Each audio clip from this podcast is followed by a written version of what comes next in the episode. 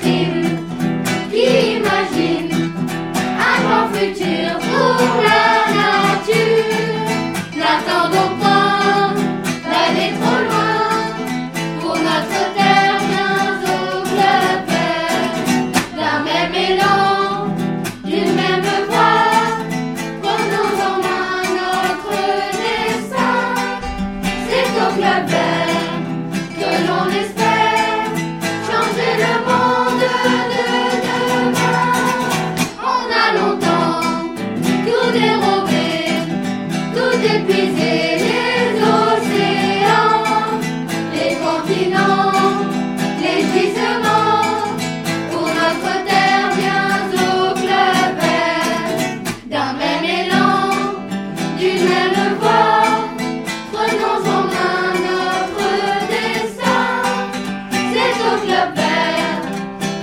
L'espère changer le monde de demain.